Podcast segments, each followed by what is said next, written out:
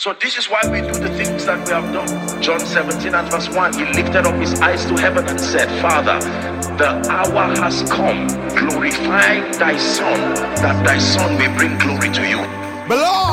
Holy Ghost, you are my strength, my shield.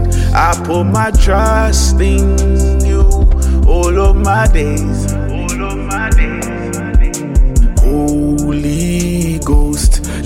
My strength, my shield. I put my trust in you all of my days.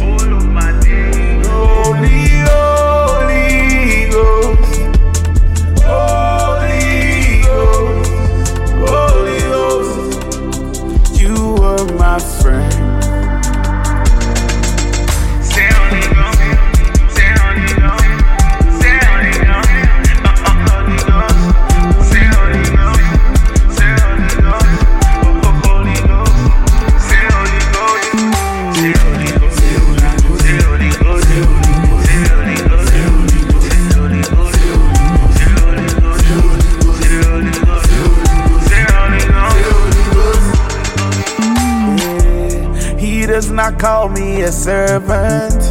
He calls me friend and know his plan. So, spirit in me, I speak tongues of fire. Tongues of fire. Oh, he does not call me a servant. He calls me friend, I know his plan. So, spirit in me, I speak tongues of fire. Yeah, and good things say I did grace. I say oh, all day, I praise the Lord. He they give me all the strength I need to rise and raise my voice. I'll be praising from the morning, praising to the back, yeah. Worshiping the Father, the Son, and Holy Spirit.